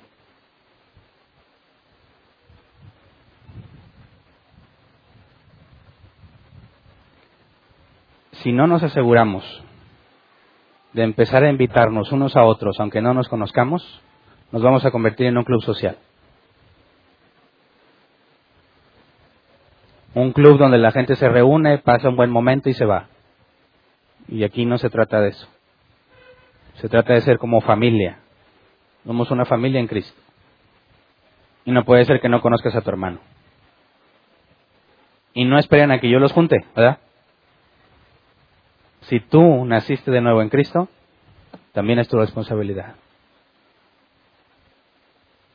No es necesario que te luzcas en la comida. Lo importante es que convives. No a mí me ha pasado, no invito porque no tengo dinero. Está bien, pero no siempre tienes que pagar todo, también hay de cooperacha. Si la intención es convivir, cooperamos entre todos. Es más, hasta le podemos caer a alguien sin avisarle y de gratis, o sea, le llevamos todo para que no tenga problema. Lo importante es la intención de mostrarnos amor unos a otros y necesitamos como iglesia hacer ese compromiso. Si no, no vamos a poder avanzar. Así que oremos y pidamosle a Dios que nos dé el querer como el hacer en este tema. Señor, queremos agradecerte porque nos has tenido mucha paciencia. Porque quizás hoy se den cuenta algunos, o ya lo sabían, que han llevado una vida de pecado porque no han hecho lo que corresponde. Porque quizás han dejado ofensas guardadas mucho tiempo, o porque quizás no han sabido cubrir pecados, o porque quizás cubrieron pecados sin arrepentimiento. Señor, ya sea por acción u omisión, el pecado que estamos teniendo, ten misericordia y concédenos arrepentimiento. Haznos entender por medio de tu palabra lo importante que es que nos amemos fervientemente y que cubramos muchos de pecados. Enséñanos a entender. Somos como una familia. Pone nosotros, como dice la Escritura, el querer como el hacer, para buscar conocer a aquellos que no conocemos para estar dispuestos a sacrificar tiempo, dinero, esfuerzo, buscando el bien común, buscando ser la iglesia que la Escritura define que debemos ser y la Escritura demanda que debamos ser. Queremos que la gente vea que realmente estás entre nosotros por la forma en la que nos amamos. No queremos ser cristianos emocionales, queremos amar como dice la Escritura, aunque tengamos emociones en contra, que hagamos lo que es correcto según tu palabra que entre todos podamos ser llevados como ovejas de tu rebaño hacia el conocimiento cada vez más profundo de ti. Que no dejes a ninguno de nosotros sin disciplina, ya que solo disciplinas a tus hijos, Señor, trátanos como a hijos. Si entre nosotros hay problemas no arreglados, disciplínalos. Si entre nosotros algunos no han mostrado arrepentimiento, disciplínalos. Si no estamos mostrando hospitalidad, disciplínanos, Señor. No nos dejes hacer lo que nosotros queremos. Hágase tu voluntad entre nosotros, así en la tierra como en el cielo. No nos expongas a tentación, Señor. Líbranos del mal. Cuando seamos ofendidos, danos la madurez para hablar con serenidad y acercarnos al que nos ofendió y concederle el beneficio de ser tratado como hermano al hacerle ver la ofensa. Concédele la gracia para hablar y la paciencia. También al que ofendió, concédele humildad, concédenos humildad para saber que somos distintos con distintas personalidades, de distintos contextos sociales. Y si quizás para mí no es una ofensa, pero para él lo fue, concédenos la humildad que necesitamos para buscar la reconciliación entre nosotros. Concédenos comportarnos como verdaderos hijos tuyos, que así como tú estuviste dispuesto a sufrir por obedecer, así también nosotros, que no importa que sea incómodo, que sea difícil, que sea áspero, que estemos dispuestos a padecerlo con tal de obedecerte, para que tu nombre sea glorificado, Señor. Queremos que esto sea para gloria tuya, para que lo que hablamos y lo que estudiamos tenga cabida en nosotros y seamos congruentes, que no nada más esté en nuestro intelecto, sino en la práctica. Que podamos decir como Jesús dijo, si no me crees a mis palabras, cree por mis obras. Que podamos decir con toda certeza y tranquilidad, mira cómo convive el cuerpo de Cristo. Encontrarás a Cristo entre ellos que pueda la gente encontrar a Cristo entre nosotros, que seamos hallados fieles administradores de los dones que nos has dado, que ninguno de entre nosotros quede en ignorancia en cuanto a sus dones, Señor. Si por negligentes no lo buscan, disciplínalos para que lo encuentren. Que todos pongamos nuestros dones al servicio de los demás para que todo el cuerpo se edifique, para que no seamos arrastrados por cualquier doctrina para que podamos estar firmes en la roca que es Cristo, para que perseveremos juntos y unánimes en todas las cosas que nos has encomendado para gloria y honra tuya, Señor. Gracias. Amén. Pueden sentarse. Sección de preguntas. Si tienes una duda, levanta la mano. Lo único requisito es que la pregunta sea relativa al tema. ¿Verdad? Si quieres preguntar algo que no es del tema, nos podemos poner de acuerdo al final para platicarlo. Así que si tienes una duda, por favor levanta la mano, no importa si vienes por primera vez, no se requiere derecho de antigüedad. Y les recuerdo que aquellos que tienden a guardarse las preguntas, no dejes a los demás sin el aprendizaje que puede generar tu pregunta. Puede ser que yo diga, yo no, yo todo bien claro, hasta que alguien pregunta algo digo, ah, sí, cierto, no había visto eso.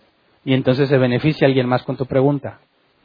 Así que por favor no te la guardes y pensando en el amor que le tienes a todos, compartes tu duda con todos para que todos seamos beneficiados. Aquí había una pregunta.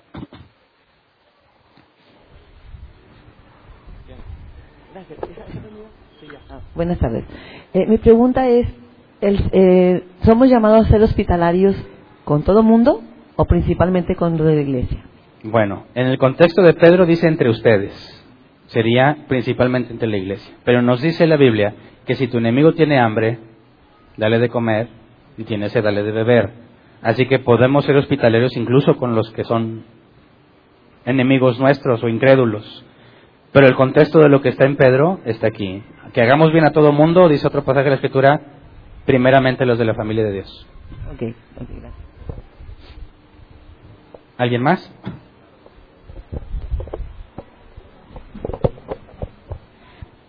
Eh, pastor, cuando dice eh, en otra parte que pasemos por alto la ofensa, ahí cómo lo reconciliamos con esto. Bueno, cuando en el contexto del pasaje que mencionas habla de que llevaban los pleitos incluso hasta los tribunales humanos. Estaban tan decididos a no negarse ninguno que estaban dispuestos a ventilar problemas internos en la congregación con los de afuera. Y dice Pablo que en ese contexto lo mejor sería pasar por alto la ofensa. Si ves que no llegas en ningún arreglo y realmente amas, tendrías que ceder para buscar la reconciliación. ¿Sí me explico? Sí. Y también otra, eh, ¿y aplica aquí cuando lo que vimos de sufrir injustamente? Claro, porque pudiese ser que,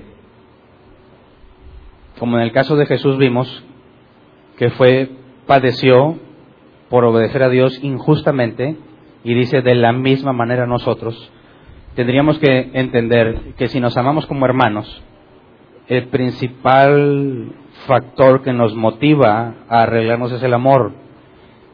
Y si por alguna razón no hay forma de llegar a una conciliación, a una forma de arreglarnos, la Biblia nos dice, tanto de, lo dice Pablo particularmente en cuanto a los sanos y los enfermos en la fe, que si aún yo tengo la libertad para hacer algo que no es pecaminoso, pero otro lo considera, aún sabiendo que no es pecaminoso, que no es injusto que lo haga, dice Pablo, prefiero no volver a comer carne con tal de no ser tropiezo.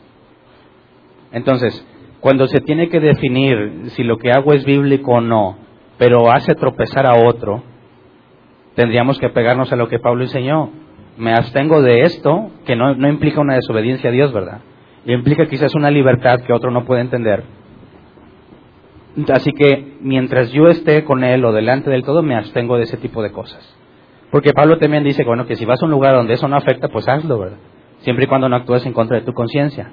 Entonces, pudiese ser que suene injusto o, o se te acuse injustamente en algo que para ti es libertad, pero que para otro no, entonces estaríamos llamados a no ser tropezadero. Gracias. ¿Alguien más? Buenas tardes. Buenas tardes. Del, del proceso de Mateo 18, dice, bueno, lo que noté aquí, ¿qué pasa si el ofensor está dentro de la iglesia, buscas arreglar las cosas y no muestra evidencia de arrepentimiento? Entonces seguimos con el proceso de Mateo 18, ¿no? Sí. Sí. Eh, pero por ejemplo, también poniendo ahí, tal vez el, el, ofendido, la ofensa para él es grande, y, o algo así como que, como dijiste tú, no me saludó, o pareciera que traía varias cosas y trae un, ya un tema que se ha estado acumulando, ¿no? Y un saludo puede ser algo muy grande. Para la persona que está ofendiendo, a lo mejor no se dio cuenta o ni siquiera es algo tan grande. Se sigue pasando por este proceso igualmente y, y- o tal vez también puede ser que el proceso de vuelta, que no sé si puede demostrar algo de que el ofendido eh, en realidad eh, está mostrando alguna falta de madurez, Ah, está ofendiendo por alguna cuestión que no es una ofensa y que a lo mejor entrando ya dentro del proceso que dice el, el que está ofendiendo, no dice, pues yo no te saludé, pero no me di cuenta y no creo que sea una ofensa, pero que diga él, oye, yo quiero seguir con esto y quiero quiero quiero eh, testigos y quiero ir con los ancianos o no sé, se sigue ese proceso. Muy buena pregunta. Aquí tendríamos que definir el nivel de diferencia que puede ser tolerable bíblicamente hablando. Si estamos hablando de un asunto doctrinal, de una interpretación de ambas partes, donde alguno interpreta de una forma y otro de otra, y sería muy difícil llegar a un acuerdo en ese aspecto, tendríamos que determinar a qué nivel de doctrina pertenece esa diferencia. Si el nivel es en el fundamento, en la persona de Cristo, en, la- en el Evangelio por gracia, mediante la fe, sin obras, las cosas básicas que nos identifican como cristianos. Si la diferencia está ahí, el proceso de los testigos no es agarrar gente de mi bando para demostrarle que está mal, sino traer personas que sean neutras, que examinen la situación y determinen dónde está el problema. Entonces no es, ah, no me está haciendo caso, mira, mi primo, mi amigo, mi vecino mi abuelito que están de mi lado, vamos todos contra él para convencerlo. No, tú buscarías personas con madurez, según el caso, puede ser en cuanto a experiencia, en cuanto a doctrina, en cuanto a ministerio, para que se de- determine dónde está el problema, porque es posible, como lo comentas, que el que se siente ofendido es el que está mal. Si está en un nivel fundamental el ofendido, la, disculpa tendría que ser al revés, o sea, tendría que decir, bueno, sabes que no hubo falta y yo tengo que arrepentirme de esta postura doctrinal porque contradice la escritura. Y si él, que fue quien inició el proceso, no se arrepiente, él terminaría siendo expulsado. Pero el punto es que si es algo doctrinal y resulta que es un punto secundario en el que ya no nos podemos congregar quizás juntos, imagínate que alguien dice, no, la mujer no se puede cortar el cabello, tiene que traerlo hasta allá. Y se siente ofendido porque vio a alguien con cabello corto. Dices, bueno, tratas de demostrarle que el reino de Dios no consiste ni en vestimenta, ni en na- ninguna de ese tipo de cosas. Y si se resiste y se resiste, no lo expulsas como incrédulo. Lo expulsas para buscar la armonía y decir, ¿sabes qué? Mientras estés en esta congregación, vamos a estar entrando en conflicto con esas cosas que no son fundamentales, que no te quitan lo cristiano. Lo más conveniente sería estar en lugares separados. Luego, si es en el tercer nivel, si hubo gigantes en Génesis, no hubo gigantes, ay, o sea, pídense perdón los dos y asunto arreglado, cada quien piensa lo que quiera, y ese tipo de diferencias no debería crear conflicto entre los creyentes. Entonces, es un punto en el que se tiene que evaluar, por medio de los testigos, el primer paso, personas que evalúen dónde está el problema, no que necesariamente se pongan del lado del que se sintió ofendido. Ok, y tengo otra pregunta. El mismo proceso, este proceso de Mateo 18 y también el mostrar amor, eh, o que el amor cubre multitud de pecados, eh, ¿es solamente para los de la iglesia? ¿O es también, por ejemplo, los de fuera? Bueno, si la Biblia dice que el, el hombre natural no puede entender las cosas de Dios, porque se han de, se han de discernir espiritualmente, necesitas el Espíritu Santo, jamás podrías demandárselo a un incrédulo. Correcto. Entonces sí, porque el, si, por ejemplo, el arrepentimiento no es algo que está limitado a los de la iglesia, ¿no? También puede ser arrepentimiento de una persona de fuera de la iglesia. O sea, es algo bueno para cualquier ser humano, pero no es cómo expulsas, o sea, cómo sigues el proceso de expulsar a un incrédulo. Esa es la aplicación. Dentro de la iglesia se nos demanda que tengamos ese proceso, y si no, que seas tomado como incrédulo. Pero si un incrédulo quiere aplicarlo, va a traer mucho beneficio a su vida, pero ya no es el mismo contexto, ¿verdad? Así es. Ok, entonces, si, por ejemplo, no podemos ir por ese proceso con alguien de fuera y hace alguna ofensa contra nosotros, o sea, no podemos nosotros ir a decirle, oye, me ofendiste así, porque puede ser que la respuesta no va a ser esa porque no, no va a entender como tú dices, ¿no? De que Ah, ok, no tiene el. Espíritu Santo. o no, no, no te va a entender. Entonces, no lo perdonas, o sea, no, tendrías, no, no tenemos que perdonar a los de afuera. bueno, tendrías que ponerlo en el contexto correcto, ¿verdad? Si eh, hay un proverbio, fue Salomón quien dijo que no discutas con un necio. También dice que no trates de corregir al necio porque terminará odiándote. Corrige al sabio y será más sabio. Entonces, si tienes un problema para con los de afuera, de entrada sabes que ellos no están buscando amarte, ¿verdad? y si definitivamente no hay una buena relación entre ustedes, puede pasar incluso por tu enemigo. Lo que en la Biblia nos dice es que si tiene hambre, que le des de comer. Si tiene sed, que le des de beber. Tú vas a estar dispuesto para cubrir sus faltas y ayudarle cuando sea necesario. Pero no implica que siempre vas a andar atrás de él. ¿Qué te falta? ¿Te ayudo? ¿Te falta comida? No. Se trata de que, obviamente, como no podemos estar en el mismo nivel de relación, normalmente vas a estar pasando por alto las ofensas que ellos hagan. Si tú ves que es alguien que realmente busca una relación de amistad bien, pues puedes tratar de decirlo, y sabes que me afecta que hagas este tipo de cosas, ¿verdad? Tratando de buscar una conciliación. Si es una persona a la que le vale, pues nos toca más que padecer como Cristo padeció. Yo también puede pasar que esa persona tú no sabes si es parte de la iglesia y aún tampoco él lo sabe. O sea que... bueno, el hecho de que diga que sea cristiano no implica que, lo es. Tendrías que asegurarte primero que entiende, ¿verdad? Sí. Si no caes en la misma categoría del necio. Le vas a ir a decir y va a terminar enojado contigo. Ok, gracias. ¿Alguien más? Acá adelante. Buen día, hermanos. Gracias, pastor, por contestarme estas tres preguntas que te voy a hacer.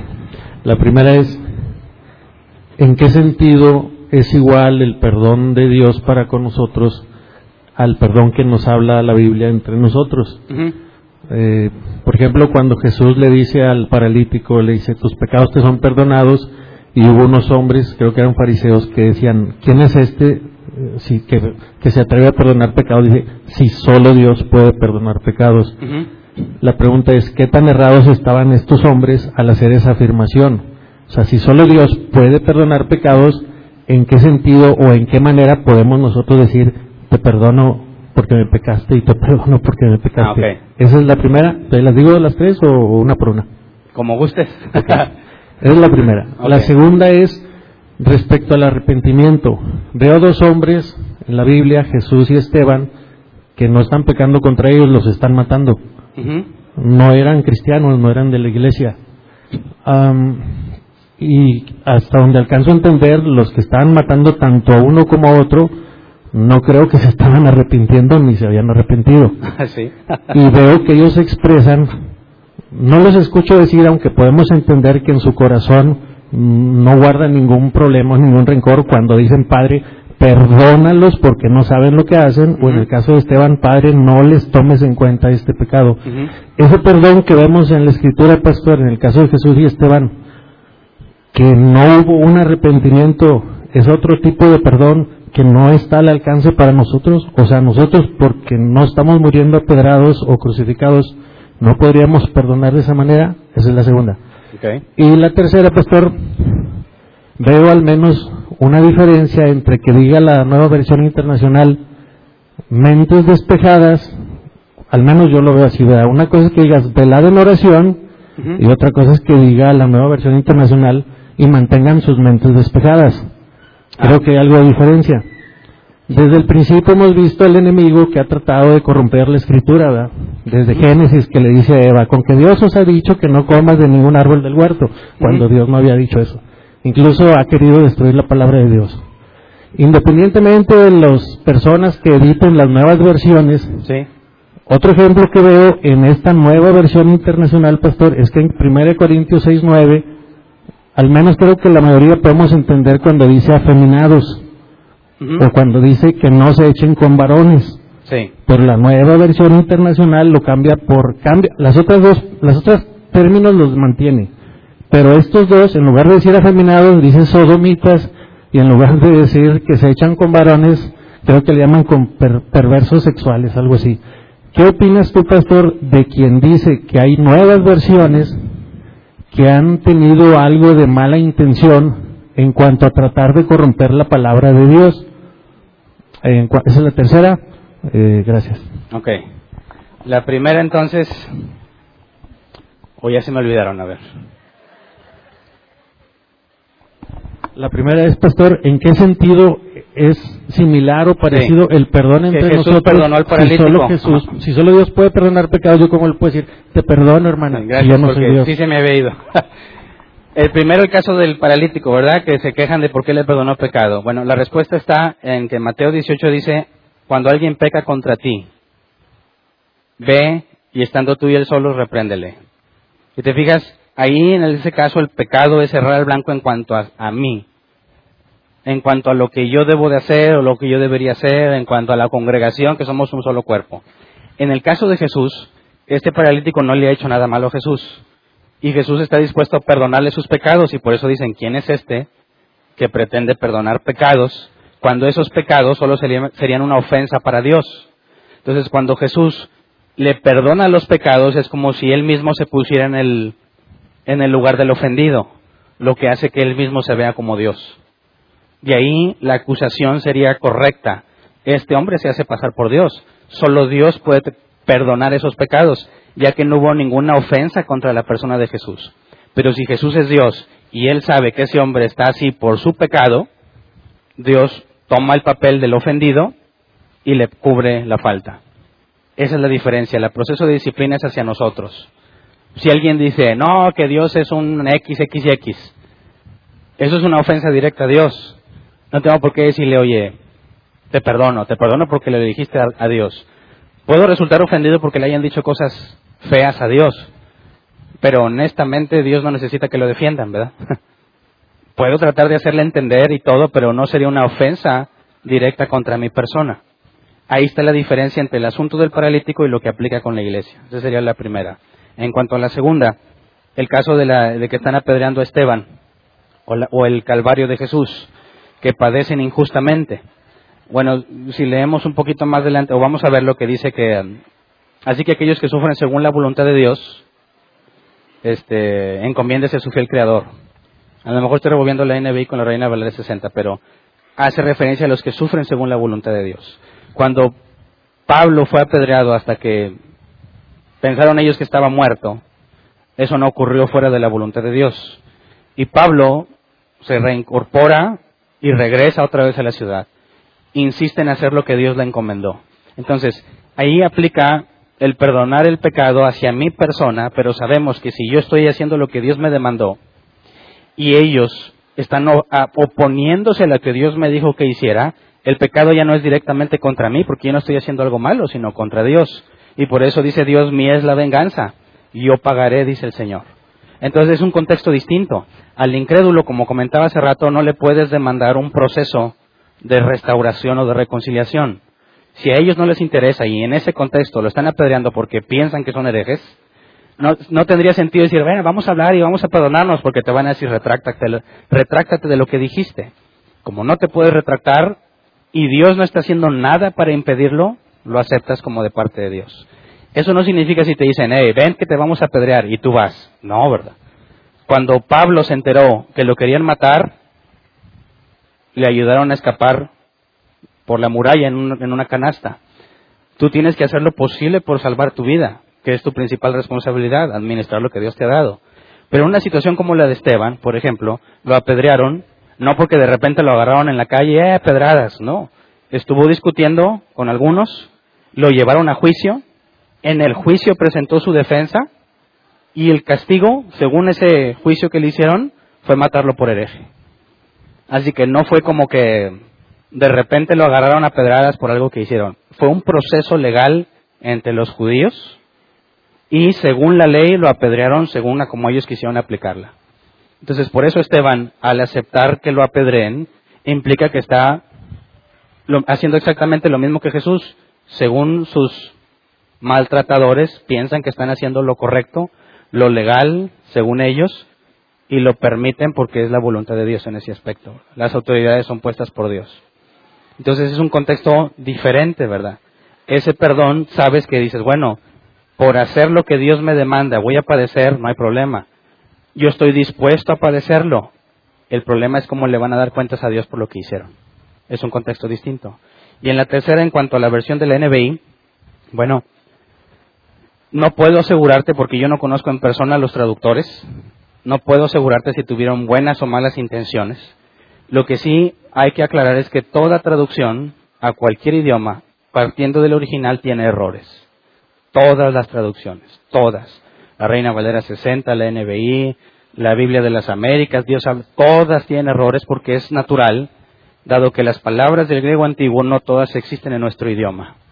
Y como no todas existen, tienen que decidir una traducción que se asemeje, según su criterio, a lo que el original dice. Por ejemplo, en la Reina Valera 60 encuentras ama a tu enemigo, ¿verdad? Y en otros pasajes también puede hablar de que um, cuán bello y cuán delicioso es habitar los hermanos juntos en armonía. Nos puede hablar de amar a nuestros hermanos, como dice Pedro.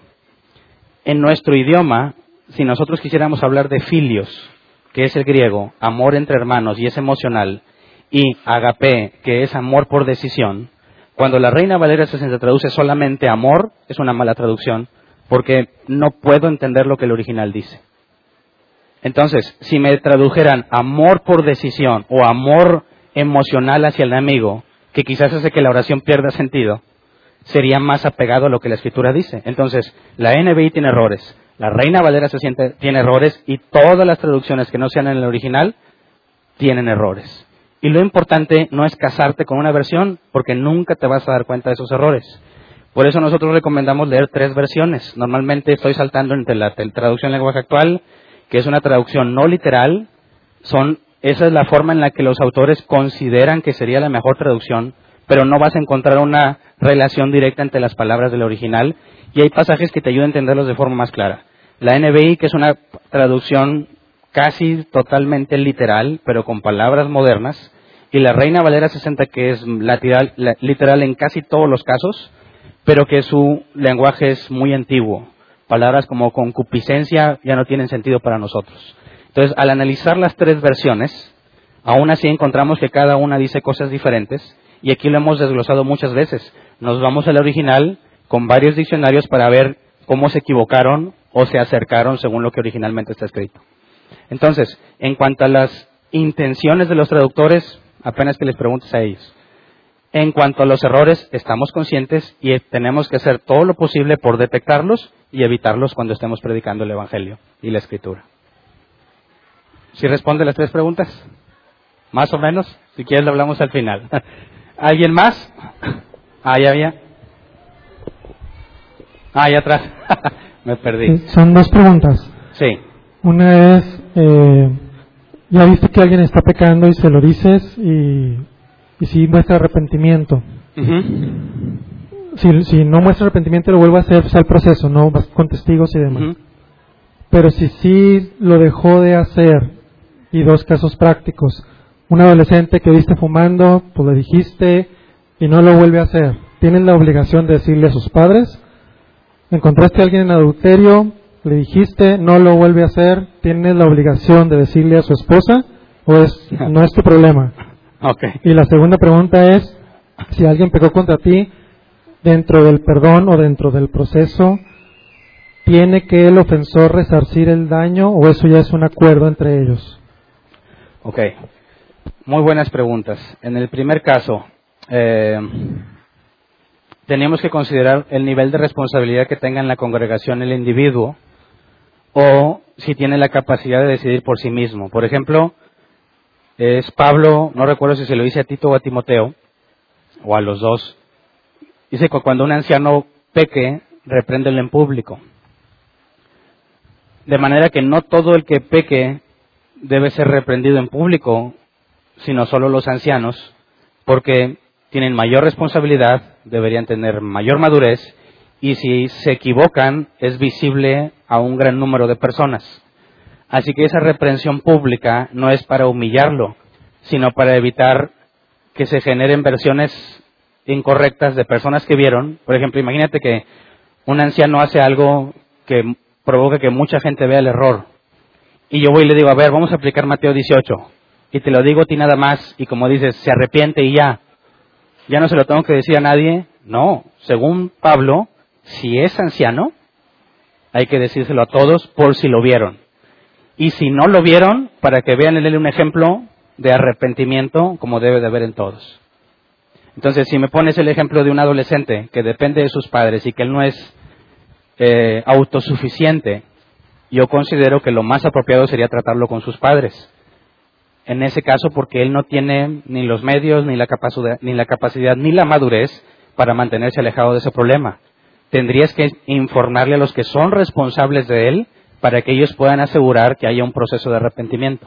En el caso de encuentras a un amigo que le es a su esposa, le deberías decir a su esposa, bueno, lo que la Biblia demanda es que tú hables con tu amigo y si él te dice que se va a arrepentir, tienes que pedirle que ese arrepentimiento también se extienda hacia su mujer, porque según Jesús, eso invalidaría un matrimonio. Y si tú le dices a tu amigo y él dice que se arrepiente, pero nunca le dice a su mujer, sigue estando enojado, porque se supone que es una sola carne. ¿A dónde podrán dos juntos, por dónde podrán ir dos juntos si no están de acuerdo? Entonces, tú tendrías que pedirle a tu amigo que la muestra genuina de arrepentimiento es que le diga a su pareja. Si no se la dice, entonces no se ha arrepentido, no tienes ninguna certeza de que no lo va a volver a hacer y te vuelves cómplice de sus malas obras porque ellos son bíblicamente una sola carne. Entonces, habría que analizar cada caso para determinar cuándo sí tienes que hacerlo y cuándo no, cuándo se le tiene que informar a alguien más y cuándo no. Depende de la responsabilidad en la iglesia, depende de si está casado, si está bajo tutores, etcétera, etcétera. Se tiene que considerar. ¿Había otra pregunta? Que ya se me fue. Lo de resarcir el daño. Ok. En el caso de que sea factible que por medio del arrepentimiento se pueda reparar el daño, sí. Pero, por ejemplo, si alguien me dijo algo muy ofensivo y yo voy y le digo, y me dice, perdóname, y dile, ahora págame lo mal que me siento, dices, pues no hay criterio, ¿verdad?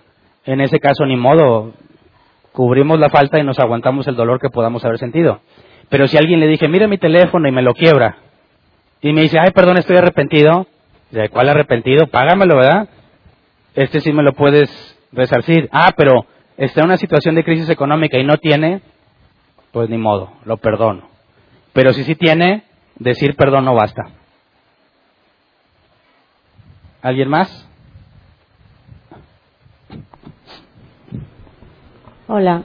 Eh, lo que comentaba Luis y, y bueno, algunas preguntas es para la membresía primero, este, o lo tenemos que extender a congregantes sin membresía, porque Mateo 18, 18 y, y, y los dones, este, son dentro primero de la membresía.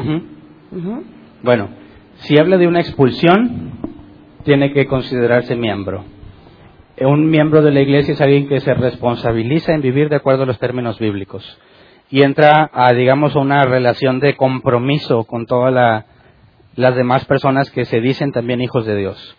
Si alguien viene y se congrega y dice, yo no quiero ninguna responsabilidad, yo nada más vengo a escuchar y me voy, yo no estoy buscando nada más, a él tendríamos que tratarlo simplemente como alguien de fuera, no miembro de la iglesia, quizás sea creyente o no, tendría que analizar el caso particular, pero no tendrías por qué darle trato de creyente si él clara y específicamente dice que no le interesa. Por eso se solicita la membresía de la iglesia. No todo el que viene a congregarse es miembro de la iglesia, porque no todos tienen el compromiso. Solo aquellos que quieren comprometerse en vivir como la Escritura dice, en cuanto al trato unos con otros, en cuanto a los dones y todo eso, hace un compromiso para decirse miembro de la iglesia y adopta todas esas responsabilidades y se compromete a cumplirlas y, se compromete que se le pueda demandar. ¿Alguien más?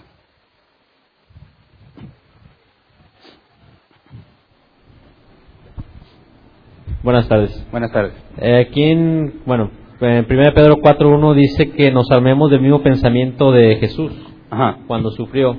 Sí, hay diversas doctrinas que hablan de la autoflagelación y golpearte uno mismo para ese sufrimiento, que lo hacen por Dios. Aquí no está hablando de eso, ¿verdad? Está hablando de, de al convertirte a Jesús vas a dejar de hacer cosas del mundo y a partir de eso vas a empezar a sufrir o no es así. Ok, no.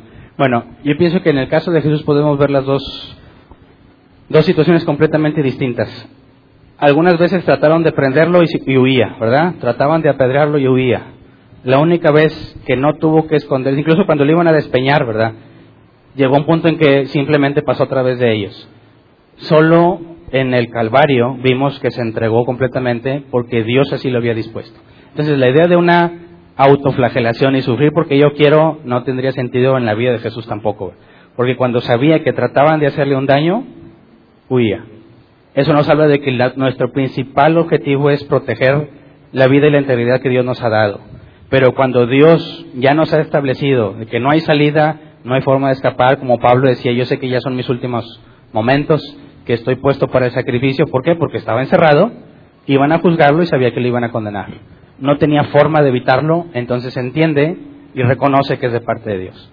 Pero alguien que diga, bueno, deja voy de aquí árbol plantado mientras me golpeo y me saco sangre por el mismo pensamiento que Cristo, no tendría fundamento en lo absoluto para tratar de respaldarlo.